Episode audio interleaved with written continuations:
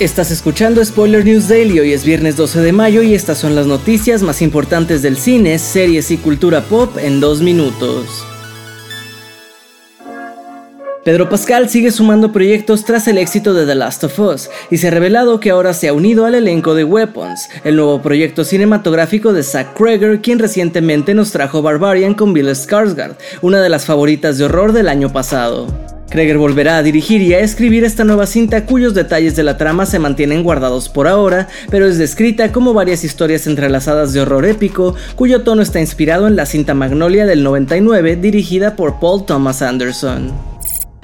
En otras noticias, Netflix ha confirmado que ha dado luz verde a una secuela de El Hoyo, cinta española de 2019, que fue vista en todo el mundo y que aún ocupa el tercer lugar de películas de habla no inglesa más vistas en la historia de la plataforma de streaming.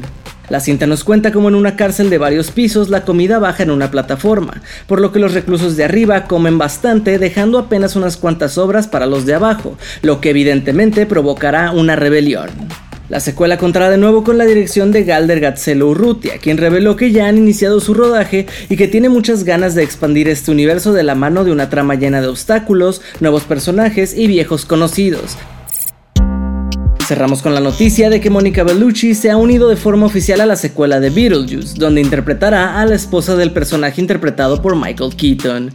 Pero eso no es todo porque también nuevos rumores indican que el muy querido Willem Dafoe también estaría cerca de sumarse a lo nuevo de Tim Burton.